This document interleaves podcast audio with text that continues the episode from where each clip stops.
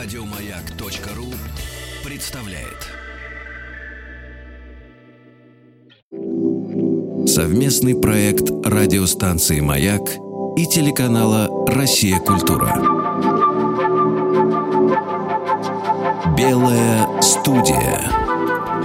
Что читали и смотрели те, кого сегодня читаем и смотрим мы. Как эти книги и фильмы помогли им найти себя – и чем они могут помочь измениться нам. Сегодня в «Белой студии» выдающийся кино- и театральный артист, режиссер, профессор школы-студии МХАТ, воспитавший целую плеяду талантливых актеров, четырежды лауреат Национальной театральной премии «Золотая маска», лауреат театральных премий «Хрустальный турандот», «Чайка», «Кумир», художественный руководитель театра «Сатирикон», народный артист России Константин Аркадьевич Райкин. Мы начинаем в «Белой студии» наши разговоры с э, детских каких-то книг, детских произведений. Для вас это «Бэмби». Да, книжка «Бэмби» неприлично сильное впечатление. Просто неприлично, действительно, такой степени неприлично сильное, что я уходил в ванну в нашу, в Ленинградскую, на Ленинградской квартире и плакал там потому что мне было стыдно показывать. Потому что мне мама читала вслух. Мама еще потрясающе читала. Мама вообще меня ввела в круг литературы. Она меня сначала даже насильно просто говорит, ну дай я тебе почитаю что-нибудь. Ну давай я тебе почитаю. Ну мама, ну там чего-то я... Какие-то у меня были подвижные игры. А она тут ко мне приставала с тем, что ну дай я тебе прочту что-нибудь. И после там пяти, ну десяти фраз каких-то, где я еще, так сказать, как-то входил еще в этот какой-то мир, в который она меня втягивала. Потом она меня втягивала, и все. И я дальше совершенно проникался тем, что она там говорила. Я помню, она мне читала вслух Бэмби. Вот она мне читала вслух. Потом под разными предлогами я уходил в наш туалет или там совмещенный, или я не помню уже. И там просто рыдал. Потому что мне было... Причем мне было жалко совсем не Бэмби. Мне было жалко, например, его брата, которому он потом мстил, будучи уже взрослым. У него был старший брат, который его когда-то очень, так сказать, прижимал и как-то его унижал mm-hmm. своей силой. А потом Бэмби вырос, превратился в, в прекрасного оленя. И однажды он с ним, так сказать, как-то расквитался. Ну, так как-то ему отомстил. Благородно, так, видимо, считал автор. Но для меня это было страшно. Мне было жалко этого, потому что кто-то его просил Бэмби, Бэмби, а потом там было такое Бэм. Он не договорил до конца, тут его как-то ударил. И вот это Бэм, тут я попросил выйти.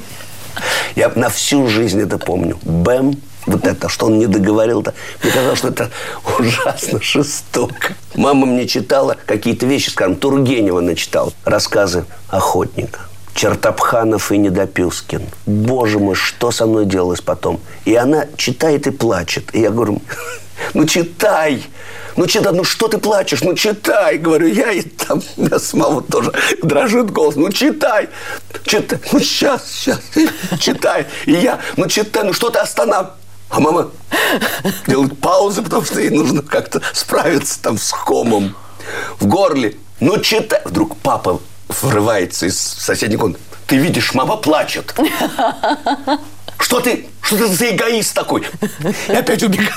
Он там тоже слушает. Вы знали Корнея Ивановича Чуковского, да. который про вас сказал э, действительно Всякие известную слова. фразу. Да, Да, да, он да, сказал гений Костя Райкин. Да. И очень высоко вас э, ценил. э, Да. И не только вот как бы ваше актерское мастерство, но ваш душевный талант. Вот как раз у Корнея Ивановича его стихи, да, вот он изучал много, как дети воспринимают речь, как они начинают учиться, как они вообще становятся людьми. Это как-то зависит от того, что дети вот им читают в детстве Тургенева или читают Муха-цокотуху, например. Зависит, я думаю. Я думаю, что очень зависит. Я вообще прихожу к выводу, что абсолютно большая часть человека получившегося зависит гораздо больше от воспитания и от среды, в которой он пребывает, чем от генов. Вот история с некими реальными маугли, детишками, воспитывавшимися там в силу каких-то обстоятельств невероятных, вот там, скажем, животными, но лишенными, так сказать, с детства человеческого общения и человеческого общества. Они же, так сказать, безвозвратно потеряны. Это вот вопрос, как влияет на человека в детстве среда, в которой он пребывает.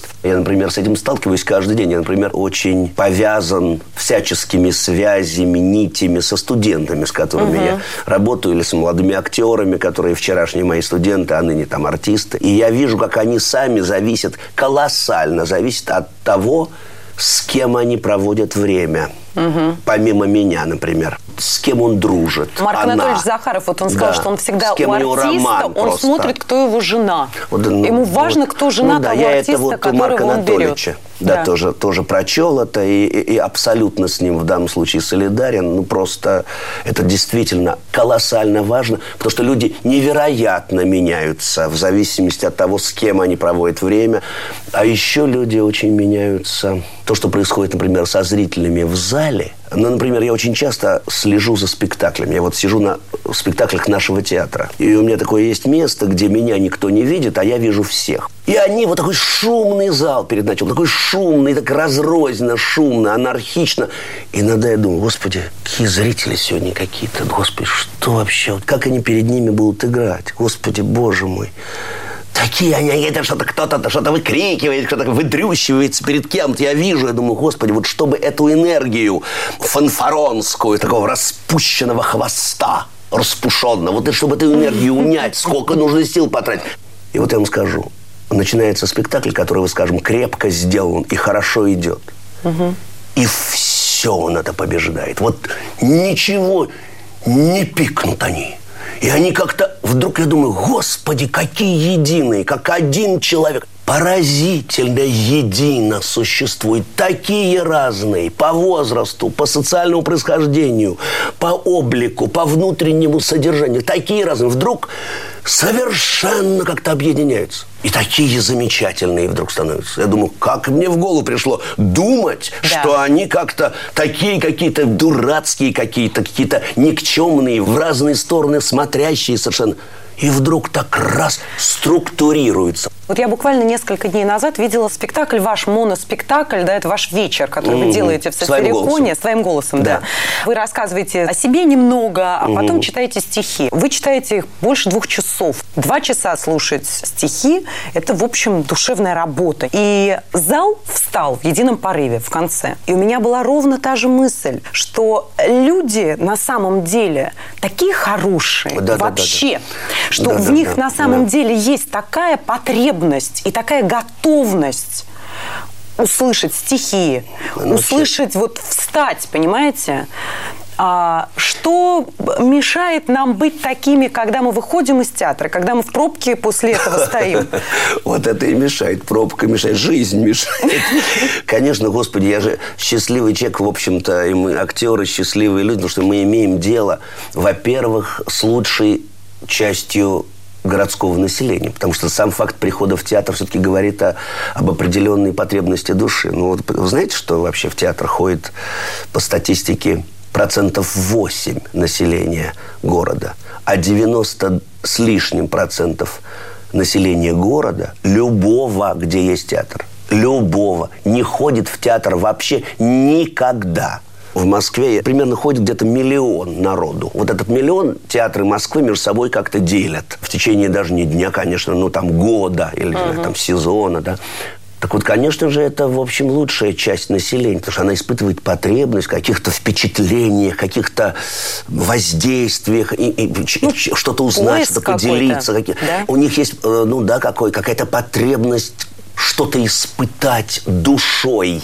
При этом они тоже бывают, на первый взгляд, вот до начала, они бывают очень негодящиеся. Вы же сейчас расписали да, этого, да, это да. очень точно вы изобразили да, этого да, персонажа. Да. Более того, я вам скажу, что из тех 90%, которые, может быть, не придут на ваш спектакль в Сатирикон, вот я не знаю, как говорится, бьюсь об заклад. Ну, не все 90, но 70. Если услышат, как вы читаете стихи, встанут и будут аплодировать. Исключение – это человек, в котором вообще нет ничего, в, в котором нет никакой клавиши, на которую можно нажать. Ну, да, да. А, как правило, норма – это как раз человек, в котором есть это, в котором можно это пробудить. Угу. Что для этого делать? Можно ли что-то сделать? Почему, можно, можно. как вот Я говорил думаю, тот же Бродский, да, культура – это удел меньшинства в России. Он вообще говорил, что главная проблема России в том, что культура у нас удел меньшинства. Людям кажется, что пойти в театр или пойти на концерт или посмотреть программу на канале «Культура» – это что-то, они даже не против, может быть, но вроде как это не про нас. Вот знаете, вот как люди не заходят в магазин с дорогими вещами, потому что уже и деньги есть, а страшно вот за эту витрину-то вроде как-то куда мы-то с нашим э, суконным рылом. Почему человек так относится к культуре, в которой нет ничего элитарного на самом деле, которая вся для того, чтобы просто, ну, решить... Ну, не вся. Ну, не вся. Нет. Я время от времени вижу там в театре э, или там в кино там спектакли или фильмы, которые, ну, скажу так, я бы не хотел, чтобы человек, который первый раз пришел в театр, например, столкнулся с таким спектаклем. Потому что, я думаю, вот человек попадет первый раз в театр, вот увидит это и никогда в жизни больше в театр не пойдет. И, наверное, он будет прав, потому что этот спектакль конкретный говорит со зрителем таким высокомерным языком и вообще как бы невнятно, и вообще любит свою невнятность, и любит свою непонятность, и вообще как-то не интересуется и высокомерно относится к зрителю. Такие есть и фильмы, и спектакли. Фильмы, честно говоря, бог с ним. Вот я про спектакли говорю, потому что такой вид искусства, как театр, он очень принципиально отличается от кино и вообще большинства видов искусства. Потому что театр – это искусство настоящего времени. Это скоропортящийся продукт, который вообще он действовать обязан в ту секунду, когда работает, вот, понимаете, он не может действовать потом. Зритель, он либо сейчас понимает спектакль, либо никогда он не понимает, а спектакль был и прошел, и все, его нет, его нет на полке, его нельзя достать из фильмофонда, его нельзя э, скачать, потому что даже если он формально есть в интернете, записанный, на... это не театр, это вообще обман. Театр не живет вообще ни на пленке, ни на диске. Он живет ни... в конкретном человеке, в каждом да, зрителе. Да сколько зрителей, столько... Да, совершенно верно. И он живет только на спектакле, да. вот в пространстве театра. Поэтому мое убеждение не агрессивное, но оно просто выстраданное, оно мое. Э, я люблю театр, который говорит простодушным языком. Угу. Не, не, не простым, примитивным, да. но языком который интересуется тем вопросом, понятен ли он зрителю. В театре, мне кажется, этот вопрос, а поймет зритель? Этот вопрос надо обязательно задавать себе. Угу. Иначе ты превращаешься в высокомерного, пусть талантливого, пусть, так сказать, своеобразного, удовлетворяющего, так сказать, каких-то некоторых критиков, изысканных, так сказать, и рафинированных дегустаторов. Совместный проект радиостанции «Маяк» и телеканала «Россия. Культура». Белая студия. Сегодня в Белой студии народный артист России Константин Аркадьевич Райкин.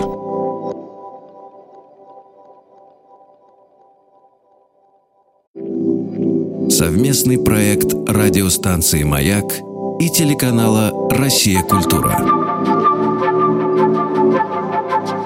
Белая студия. Сегодня в Белой студии народный артист России Константин Аркадьевич Райкин в «Синем чудовище», вот который да. вы поставили как да. режиссер, там и Про критиков, критиков, да, да, да, критиков вы там немножко упомянули, ну, мягко потому говоря. что это же очень серьезная профессия. Вы знаете, мы же от нее очень зависим. Это же необходимая профессия. Я бы так с такой болью и болезненностью не относился бы к этому, если бы они не были бы так нужны. Они же некие устанавливают планки, маяки, какие-то колки, какие-то знаки. Они же очень важные люди. Без них же невозможно, на самом деле. Ну, современному, скажем, театру невозможно. Поэтому же очень важно, чтобы они были талантливыми, живыми, включенными в этот процесс. Любовь лю- лю- лю- лю- любящими Понимаете? театр. Вот любящими. если взять Белинского, Стасов, вы говорите сегодня, да, ну вот взять Белинского, взять там Стасова, да, это были да. люди, тот же Белинский, когда он критиковал Гоголя, да он плакал, ходил, я думаю, как вы в ванную, когда вам Бэмби читали. Он Гоголя любил больше, чем себя. Мне кажется, вообще должно быть каким-то правилом для критика. Критикуй только того, кого ты любишь. Вот ты любишь этот театр, Ну ты да, любишь да. этого Ну да, режиссера, ты можешь тогда про Ну, него писать. Правила игры другие. И там обычно приходят люди, потому что они получают деньги на следующий день должны- должны написать. Ну, напиши Они- содержание, как Ну да. Должанский. Он Ну правильно да, делает. ну да, да, он, да. если ему не интересно, Да, да, но да, он да, не да, может да. обидеться, он пишет. Да, да, Сначала да. на сцене Да, да, да, появился да, главный герой. Потом возник протагонист. Ну, Рома очень человек талантливый, Очень. умелый. Но он, мне кажется, научился какой-то деликатности. Потому что вообще это ужасно ранимое дело. Именно в театре. Потому что театр – это вот дело такое. Оно умирает, и остается только статья. И том-то и если это дело. вот некто, кто сказал, а я глухой, Да. как в анекдоте про львов, знаете? да, Нет. так? Ну, что когда какой-то оркестрант ехал в машине в кузове и вывалился скрипач по Сахаре. Они ехали, заснул и вывалился. Просыпается, вдруг видно, на него лев бежит. И он от ужаса заиграл на скрипке, и тот вдруг затормозил и слушает. Этот играет, он слушает. И бежит другой лев, и сейчас прямо его съест, этого музы- Тоже остановился и слушает. И так один, другой, третий, четвертый. И вдруг бежит какой-то очередной, и не остановился, и сожрал его. И эти львы ему говорят, ну, уже понимаете, да, он ему- они ему говорят, что ты его съел, он так хорошо играл. Он говорит, а я глухой. Тем не менее, успех – это же вот именно в силу тех аспектов, да, о которых мы говорим в отношении театра. Успех – это очень сложно его ощутить. Ну как, вот знаете, вот остановилось пять львов и слушают в Да, восторге, да. а один глухой прибежал и съел. Да, да, да. Понимаете? И вы уже не замечаете тех пять, которые сидят Да, и это вы слушают. правильно говорите. Потому что я себя потом ловлю на том, что вот хорошее все, замечательное. Сейчас я еще расскажу, что такое успех. Э, Есть успех вот этот. Вот успех зала. Это самое трудное и самое ценное. То есть это тоже вещь не абсолютная и нет абсолютной вещи. Но это очень много значит для театра. Вот дыхание зрительного зала. У Оскара Уайльда написано очень здорово. Он сказал так. Чувства людей гораздо интереснее их мыслей. Вот это идеально сказано точно про зрителей. Самое трудное – вообще иметь успех у нормального театрального зрителя. Вот это. Ой, Господи, я думаю, если бы я не ощущал этого иногда так сильно и остро, то я бы и перестал быть артистом. Потому что если бы я слушал слова, слова я слышал такие про себя. И вот вы говорите, вот это пять львов не съели и 55 забыл. львов, да. Я тоже так устроен. Вот у меня самоедская злопамятная башка. Понимаете, я помню плохое, что сказано про меня. Потому что хорошее мне сразу через пять минут кажется само собой разумеющимся. И поэтому это они так заблудились по поводу меня. Это они так ошиб- А вот этот... Думаю я, неужели он прав? Сволочь такая. Ну, неужели он прав? И эта сволочь может быть сколь угодно глупой и бездарной. И что-то мне говорит. Ну, смотри, как он пишет. Ну, посмотри, на что он обратил. Ну, посмотри на... И все равно я думаю, ну, неужели он хоть отчасти прав? Ну, как же можно вот этого не видеть и вот этого не заметить? И вот, ну, что же он... Чем я вдруг иногда так по-глупому увлекаюсь, какой такой мысли, фантазии. Думаю, а вот как вот его победить? Вот его, чтобы он мне сказал, извините, извините, сейчас, сейчас все хорошо. Ну, вы даете. Ну, слушай, ну, вот, ну, простите меня, ради бога. Мне прямо иногда кажется, не люди, что ли, они? Вот смотрите, ведь, э, Константин Ракач, вы настолько, уже вы сколько вы сыграли, вы поставили, то есть вот вся мировая культура, что называется, к вашим услугам. Вот неужели вы не нашли вот этот вот выход туда, где вас это не будет доставать? Нет, вы понимаете, в чем Неужели невозможно пробиться Как- куда-то, нет, где... нет, да с чем это невозможно. связано? Невозможно. Откуда это связано вообще? с тем, что я ученик. Моя профессия, вот актерская, вообще театральная, она мне вообще понадобилась в свое время, вот если к истокам, просто чтобы победить неуверенность в себе. Потому что я страшно, просто до стыда и до неприличия неуверенный в себе человек. И таким и остаюсь. Просто я профессионал, и никто этого не знает, когда сидит в зале. Я живу под знаком «тебя не надо, а ты есть». Вот, вот так. превращение, вот, да, да то, что... Тебя не надо, а ты есть. Это вот, это моя тема, всегдашняя. И эта профессия мне необходима, чтобы каждую секунду в себе, так сказать, доказывать себе через других, что я нужен, что вот без меня не могут обойти, мне театр мой нужен для этого. Он мне нужен, потому что ну, это место, где я, когда говорю, все молчат. Ну, вот это, вот это должно быть такое место, понимаете, у мужчины. Понимаете, ну, такое. У кто-то семеечку маленькую свою, кто-то с женой так себя ведет, кто-то вообще не знаю где-то, может быть, кто-то в камере так паханом является. Я не знаю. Ну, вот должно быть место у мужчины, где, когда он говорит, другого текста нету одновременно с его текстом. Но это сколько же понадобилось мне для этого. И главное, разве это уже окончательно решило эту проблему? Нет, не, не решило. Вот я вам говорю, я ученик. Понимаете? Я ученик. Мне эта борьба нравится. Вообще, мне кажется, человек, занимающийся искусством, он как-то весь э, полосатый. Угу. Вот такие слои. Потому что есть какая-то внешняя уверенность, конечно. Совместный проект радиостанции «Маяк» и телеканала «Россия. Культура». Белая студия. Сегодня в «Белой студии» народный артист России Константин Аркадьевич Райкин.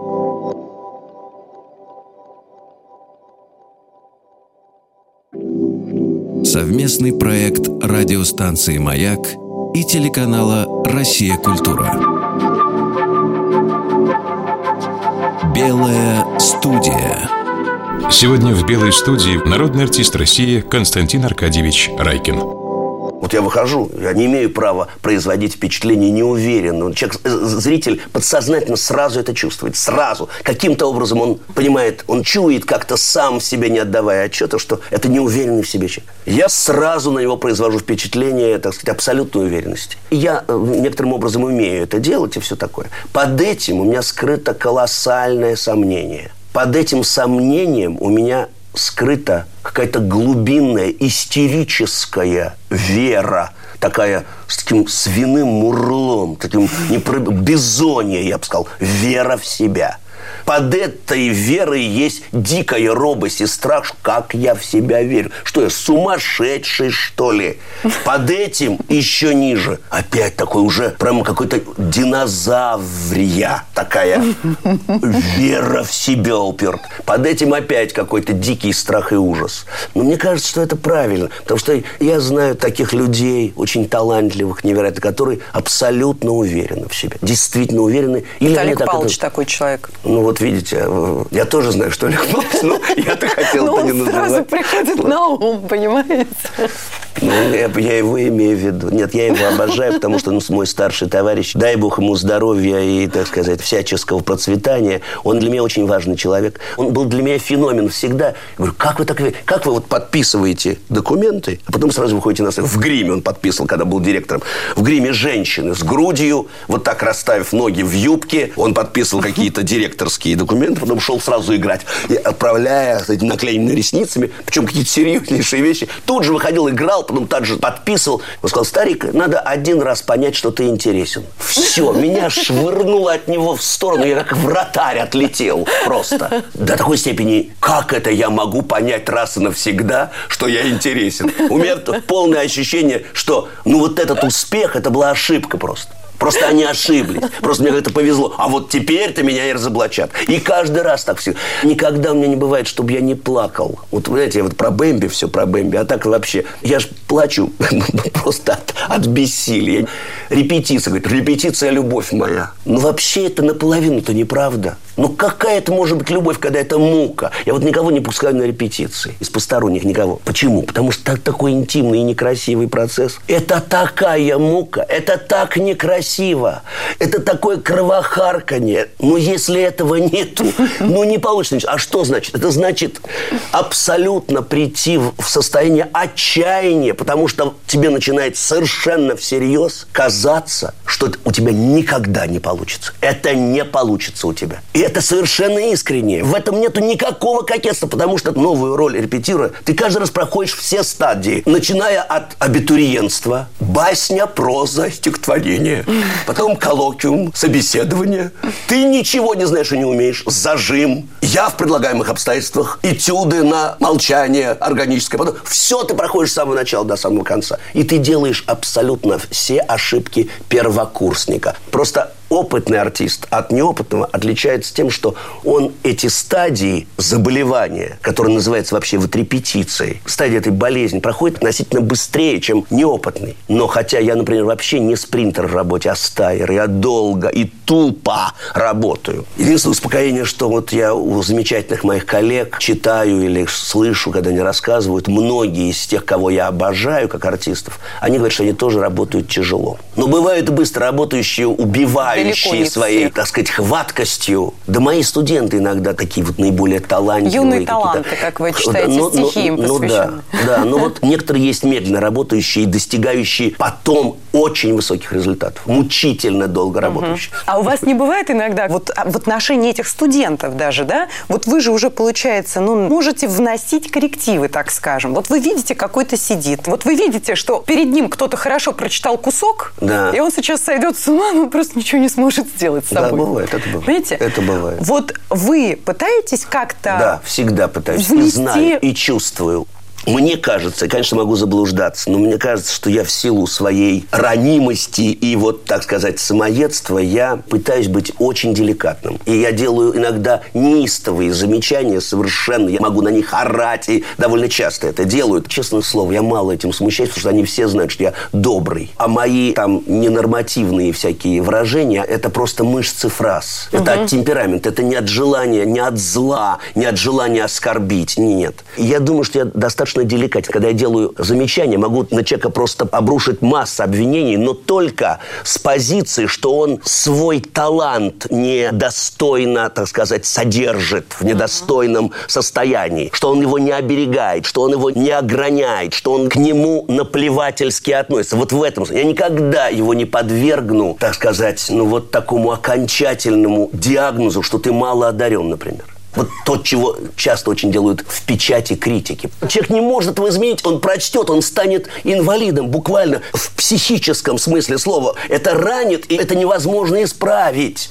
Можно говорить о неудачной работе. Но видите, иногда-то можно исправить. Вот вы прочитали эти слова Вульфа, который написал, что взять э, Райкина в театр было ошибкой, и ну, да. Э, ему никогда не стать артистом. И, ну, конечно, да, Виталий ну, Яковлевич, Да, но я всегда это ему припоминал. Да. Но, но, но да. вас-то это в тот момент как-то собрало? Может быть, вам нужно Знаете, было достигнуть самого дна для того, чтобы, это, оттолкнувшись это, от я, дна, куда-то бы, начать всплывать туда, Я куда... бы никогда не хотел пережить больше это. Понимаете, мне хватает собственного самоедства, чтобы я еще извне от кого-то. Я вас уверяю, что это были, может быть, самые трудные дни в моей жизни – вот когда я выпускал этот спектакль. Я его вообще в этом не обвиняю нисколько на самом деле, потому что это было сказано как раз в кулуарах. Угу. Это было застенографировано, к сожалению. И я вас уверяю, что преодолеть это мне стоило невероятных усилий. Еще вот при моем характере, это был вообще большой вопрос, самый большой вопрос моей жизни. Я правильно вообще себе выбрал профессию или нет? Тогда это было очень, так сказать, жестокость судьба меня испытывала на прочность. Очень жестоко. Я это никогда не забуду. Но я этому театру благодарен. Я Галине Борисовне благодарен по гроб жизни. Всегда это будет за то, что она тогда меня просто взяла под свою человеческую опеку. Такие было несколько людей в моей жизни, которым я всегда буду благодарен. Дядя Герд дружил со мной отдельно от родителей. Это было поразительно. Он почему-то сразу понял, так сказать, с моего детства, что мне нужно рассказывать обо мне, какой я хороший и талантливый. Мне нужно специально эту профилактику проводить. Но он меня так поддерживал, Господи Боже мой. И потом, когда я уже был взрослым, уже встал на эту дорогу актерства, он меня поддерживал. И до последних своих дней он меня поддерживал. Я был для него отдельный человек, которого он как-то все время подымал и как-то все время накачивал этот сдувающийся, значит, какой-то воздушный шар, понимаете? Вы совершенно фантастически играете подпольного. И вот... Как сидеть, так и слушать. Фантастически играть. Ну, спасибо. Нет, Мне очень приятно. Ну, просто вы это знаете, поэтому я тут для вас ничего нового не скажу. Я буду одним из тех 55 львов, которые вы мне не сразу отнесете туда, где они у вас лежат, и забудете. Вообще вы говорили, что подпольный – это характер, которым вы находите много каких-то соприкосновений. Угу. И, в общем, мне сейчас понятно, о чем вы говорите, наверное. Потому что, когда вы там читаете вот этот вот его монолог про человека с содранной кожей, да, что ему воздух причиняет боль даже, угу, угу он человек чрезвычайно, что называется, подлый, да, при этом. В какой момент в человеке с содранной кожей вот переключается это, и он решает доказывать себе не тем, что становиться вот тем, кем стал подпольный, а вот идти тем путем тяжелым, которым вы, в общем-то, идете. То есть это же, в общем, то же самое, только с другим знаком. С другим знаком, То есть не да. сделать максимально больно другим, а вот... Ну, я вам скажу, ведь сам Федор Михайлович ведь это писал из себя. Просто по-другому это написать невозможно. Он это же писал из себя. Он все это в себе имел и тоже шел все-таки противоположным путем. Не путем саморазрушения, разрушения угу. других, а все-таки путем гениальным, созидательным путем, понимаете? В данном случае ну, нету ни одного произведения, которое бы так обо мне много знало, как это. Я помню, когда я его читал, я сломал ногу тогда – на репетиции. И так вот лежал дома, вдруг выбившись из графика совершенно, вдруг неожиданно.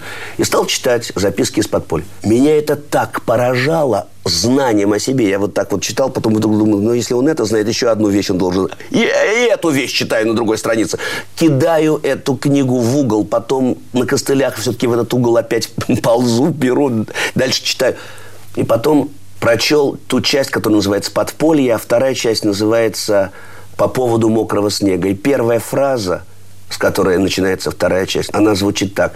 В то время мне было всего 24 года. А мне было 24 года, когда я это читал. Ну, когда я это прочел, мне просто стало плохо. У меня было ощущение, что за мной кто-то следит, что это какая-то шутка, что это какая-то... Это просто страх, мистика какая-то.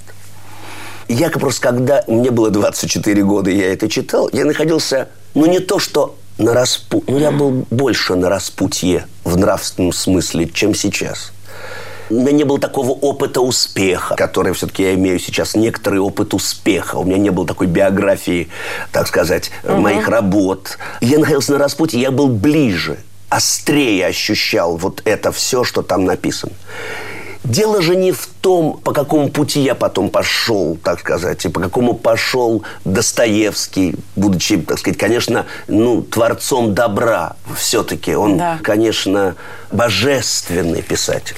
Абсолютно. Да, но понимаете, То, что вы сейчас да, рассказали, да. это просто, это, это гениально. Но понимаете, я был тогда... Он вас просто спас. Да, у меня жизнь разделилась на две части. До прочтения этого произведения и после. Это произведение мне меня объяснило от того, что он мне это объяснил, и я вдруг понял, что кто-то в другом веке мог испытывать такие же ощущения, и они еще доведены до предела. Это меня освободило. Это из меня исторгло очень многое. Из мерзкого, из, так сказать, то, что могло превратиться угу. в мерзкое, в гадкое, в агрессивное, да. в конфликтное, в черное, в дьявольское. Понимаете? Меня это спасло. Почему, я говорю, это мой любимый писатель. Вот поэтому. Это повернуло мою жизнь. Это мне меня объяснило, и я от этого оторвался. Я стал другим. Вот понимаете, это как интересно. Такая вот вещь. Я даже не понимаю, о чем мы сейчас разговариваем. Вы знаете, да, мы говорим да. о вас, и мы, наверное, говорим о том вообще, что такое по-настоящему искусство. Потому что да. вот в ваш театр тоже люди приходят, а кто-то, может быть, тоже стоит в этот момент на перепутье, а он выходит, да. и вы ему да. его тоже объясняете. Да, да, да, Понимаете? может быть, может быть. Да. Это вообще редкое явление, когда вдруг так что-то искусство меняет в человеке. Для этого нужно как-то очень навстречу этому идти, да. как-то этого искать и этого хотеть. Но если там с кем-нибудь это происходит, какое счастье. Вот как вдруг ты обнаруживаешь, что это вот не зря что-то ты делаешь. Вы слушали специальный проект радиостанции «Маяк» и телеканала «Россия. Культура» «Белая студия».